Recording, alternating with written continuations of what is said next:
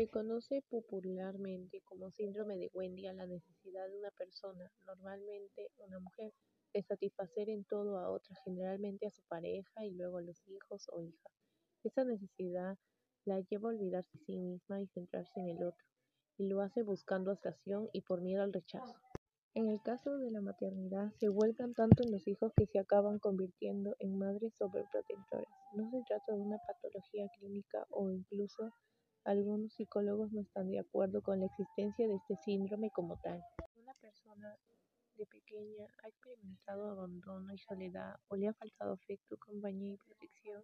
Esto puede marcarla y convertirle en alguien con dependencia emocional. También el miedo al rechazo puede estar relacionado con una experiencia de no aceptación por parte de su familia o entorno durante la infancia.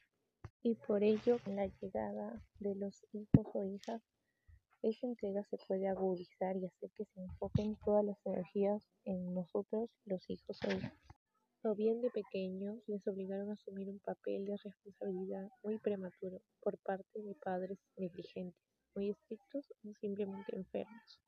En conclusión, mamá y madre se les quiere mucho, pero estar tan al pendiente de nosotros les descuida su bienestar. También es importante. Quizás sus padres no estuvieron para ustedes, pero uno sí estará ahora para ustedes. Entonces, queremos que estén bien y se cuiden, se relajen, disfruten de la vida sin presiones.